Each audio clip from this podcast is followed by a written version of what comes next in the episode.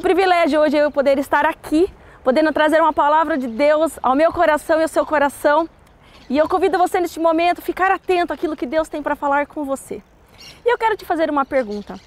Você tem medo de tempestades? Como que você reage a uma tempestade? É, às vezes está aquele dia lindo com sol e de repente você recebe no seu celular uma notificação da Defesa Civil dizendo que o tempo vai mudar. Então, como que você reage a tudo isso? Aqueles que amam tempestades, principalmente para dormir, porque diz que o som acalma e é mais aconchegante. Outros, assim como eu, têm paura de tempestade. Eu não suporto tempestades. Talvez eu nunca serviria para morar em lugares que tem furacão e nada disso, porque tempestades me apavoram. E eu quero ler com vocês hoje um texto onde Jesus e seus discípulos passaram por uma tempestade. E eu convido você a abrir a sua Bíblia em Marcos, capítulo 4, versículo 35 a 41. E eu quero ler com você nesse momento. Naquele dia, ao anoitecer, disse ele aos seus discípulos: Vamos atravessar para o outro lado. Deixando a multidão, eles o levaram no barco, assim como estava. Outros barcos também o acompanhavam. Levantou-se um forte vendaval e as ondas se lançavam sobre o barco de forma que esse foi se enchendo de água. Jesus estava na polpa, dormindo, com a cabeça sobre um travesseiro. Os discípulos o acordaram e chamaram: Mestre, não te importa que morramos? Ele se levantou, repreendeu o vento e disse ao mar: Aquieta-te, acalme-se. O vento se aquietou e se fez completa bonança. Então perguntou aos seus discípulos: Por que vocês têm, estão com tanto medo? Ainda não têm fé? Eles estavam apavorados e perguntavam uns aos outros: Quem é este que até o vento e o mar lhe obedecem? As tempestades são algo, são algo imprevisível na nossa vida. Elas acontecem de surpresa, de repente. E eu acho que o maior exemplo que nós temos disso talvez seja essa pandemia. Nós estávamos numa semana tudo normal e de repente na outra semana, comércios fechados, escolas fechadas, todos nós trancados dentro de casa sem saber o que viria a acontecer. São tempestades. Talvez hoje a sua tempestade seja uma crise familiar, talvez a sua tempestade seja uma instabilidade profissional, talvez a sua tempestade seja uma crise dentro do seu coração.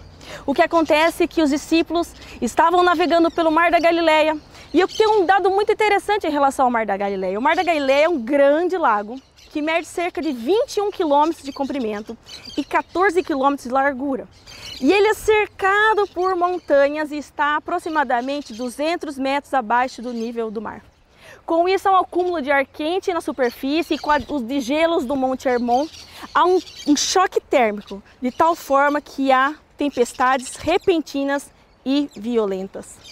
E assim como os discípulos passaram por uma tempestade junto a Jesus, nós sofremos tempestades repentinas em nossa vida que mexe com as nossas estruturas. Os discípulos eram pescadores experientes, eles conheciam muito bem o Mar da Galileia, eles navegaram muitas e muitas vezes no Mar da Galileia. Mas mesmo assim, mesmo utilizando todas as suas forças, o barco quase entrou em colapso. E às vezes acontece a mesma coisa comigo e com você. Nós passamos por tempestades em nossas vidas, usamos toda a nossa intensidade, toda a nossa força para sair daquele problema, só que chega uma hora que nós se encontramos sem forças. Então a esperança que havia em nosso coração morre e o medo assombra o nosso coração, invade nosso coração e nós perdemos expectativa de vida. Eu quero te dizer uma coisa: tudo pode estar meio fora do controle na sua vida hoje, mas Jesus nunca perdeu o controle da sua vida. Todas as coisas estão sobre os seus olhos. Aproveite essa oportunidade de tempestades para aprender Jesus e se fortalecer nele.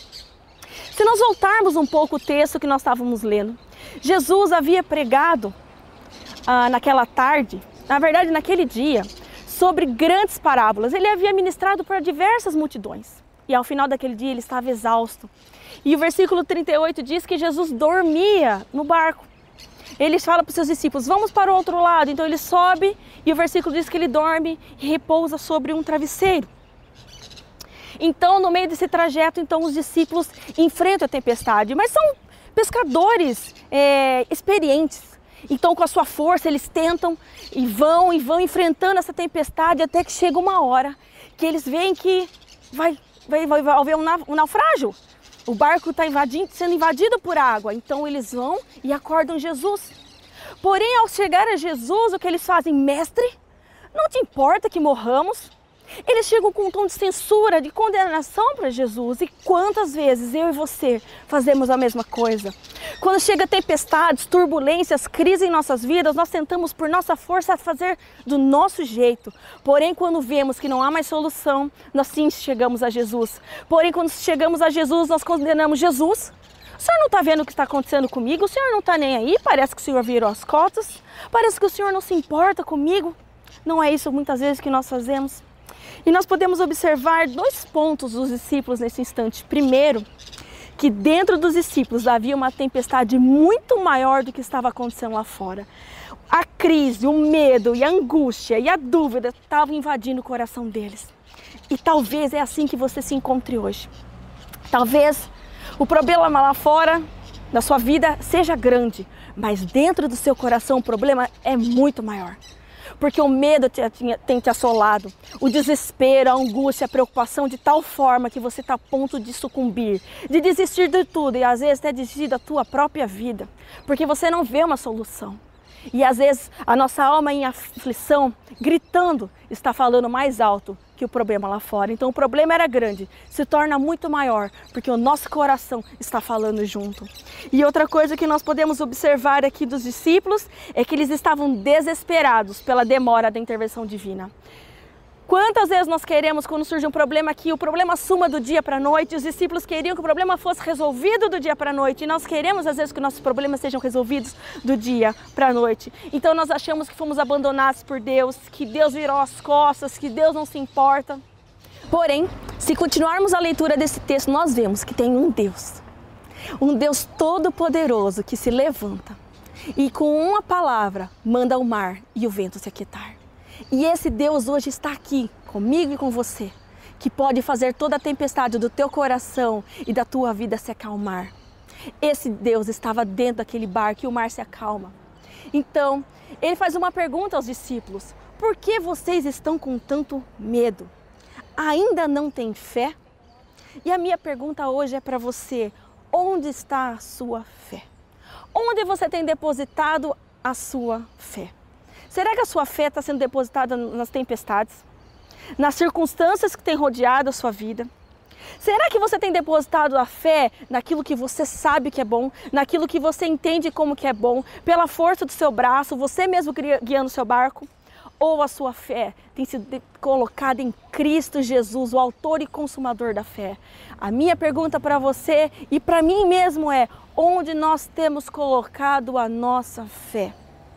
E para isso, nós precisamos lembrar três coisas extremamente importantes ao atravessarmos as tempestades da vida. Primeiro, temos a presença de Jesus em nosso barco. Os discípulos se esqueceram que o próprio Deus, Criador, estava dentro daquele barco. Ele estava lá.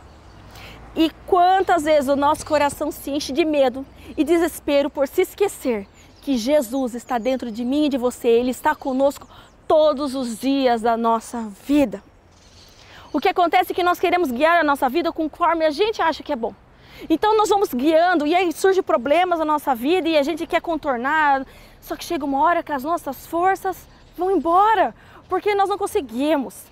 Então, aí nós se lembramos que temos um Jesus. A questão é que hoje Jesus faz um convite a mim e a você: deixe eu guiar o seu barco. Deixa eu tomar o leme da sua vida e trilhar e guiar você. Jesus estava descansando no barco, mas hoje Jesus quer que você venha descansar para Ele guiar a sua vida. Descanso não é ausência de problema, Jesus quer te encher de paz. E o que é paz? Paz não é ausência de problemas. Paz é descanso em saber que Deus está comigo em meio à tempestade. Deus está cuidando de mim em meio aos problemas. Deus está comigo no meio da crise. Deus está comigo no meio da aflição.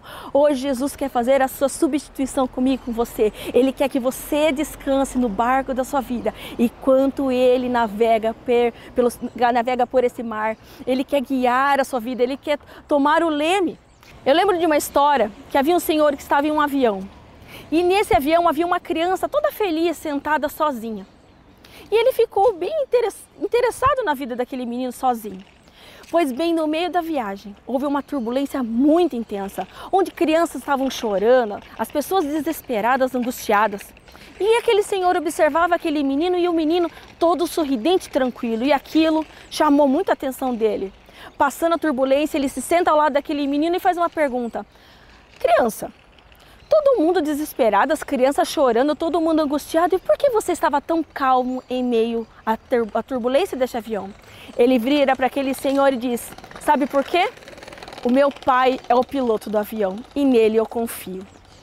Sabe o que acontece? Que nós esquecemos que nós temos um Deus que pode guiar a nossa vida e então descansarmos. Que em meio à turbulência do nosso avião ou meio a tempestades do barco de nossa vida, nós podemos descansar porque quem é o capitão do seu barco ou o piloto do seu avião é Cristo Jesus. Jesus hoje te faz uma pergunta: onde eu estou em sua vida? A segunda coisa que nós temos que lembrar em meio a tempestades é que temos promessas de Jesus. Jesus deixou uma promessa para os discípulos, falou: vamos ao, ao outro lado. O que Jesus promete, ele cumpre, as suas palavras são cumpridas. A minha pergunta é para você é, o que Jesus disse a você? O que Jesus tem dito sobre você? Onde você tem baseado a sua vida? Onde você tem colocado a sua esperança? Será que você tem baseado a sua vida nos jornais? Será que você tem baseado sua vida em notícias do Facebook ou naquelas conversas que chegam pelo WhatsApp para você? Aonde você tem baseado sua vida? Ou você tem colocado a sua esperança nos medos e inseguranças que estão assolando o seu coração, nas notícias, na talvez uma falta de emprego, na falta de comida que talvez pode acontecer em seu lar? Ou você tem colocado a sua vida e esperança na palavra de Deus, onde ele promete grandes coisas para mim, para você, aonde nós temos depositado a nossa fé? E a terceira coisa, no meio da tempestade da nossa vida, nós temos que lembrar que temos o poder de Jesus. Todo o poder está em Suas mãos. Se temos Jesus, não precisamos ter medo, e sim fé. Seja nos dias bons de calmaria, ou seja nos dias maus de tempestades, o nosso coração tem que estar nele, segurando em Suas mãos. Sabe por quê? Porque é Cristo que nos fortalece. Seja nos dias maus ou no dias, nos dias bons, é Cristo que nos fortalece. Ele é a nossa esperança, o autor e consumador da nossa fé. E para encerrar, eu gostaria de lembrar de uma música que nós cantávamos na escola dominical quando eu era criança, que fala o seguinte: Com Cristo no barco, tudo vai muito bem e passa o temporal. A minha pergunta para você: Cristo está no barco da sua vida? Se hoje ele não se encontra, o convite dele é: deixa eu entrar no seu barco, deixa eu cuidar de você, deixa eu dirigir a sua vida. Se Cristo está no seu barco, a minha pergunta é: ele está no controle? Ou você tem deixado ele dormir? Ele quer guiar a sua vida em meio às tempestades. Estar com Cristo não é ausência de problemas, mas é saber que em meio aos problemas Ele está com você, porque com Cristo no barco tudo vai muito bem. Então, nos dias bons, vai estar tudo bem. E nos dias maus vai estar tudo bem, porque Ele é a sua força, Ele é a sua esperança. E nossa vida tem que estar depositada nele, a nossa confiança e descanso. Sabe quando a gente não enxerga a luz no fim do túnel? É nesses momentos que Jesus quer segurar em suas mãos e te levar por essa estrada, como a gente falou um tempo atrás, sobre a longa estrada da vida. Ele quer guiar a sua vida, mesmo quando você não enxerga uma luz. Ele quer cuidar de você. E eu queria orar por você neste momento, para que o Espírito Santo de Deus sobre sobre sua vida, que as tempestades possam ser fáceis de atravessar, porque Cristo vai estar com você. Eu quero orar neste momento. Pai, eu quero apresentar diante do Senhor neste momento, Senhor, a vida de todos os nossos irmãos, Senhor.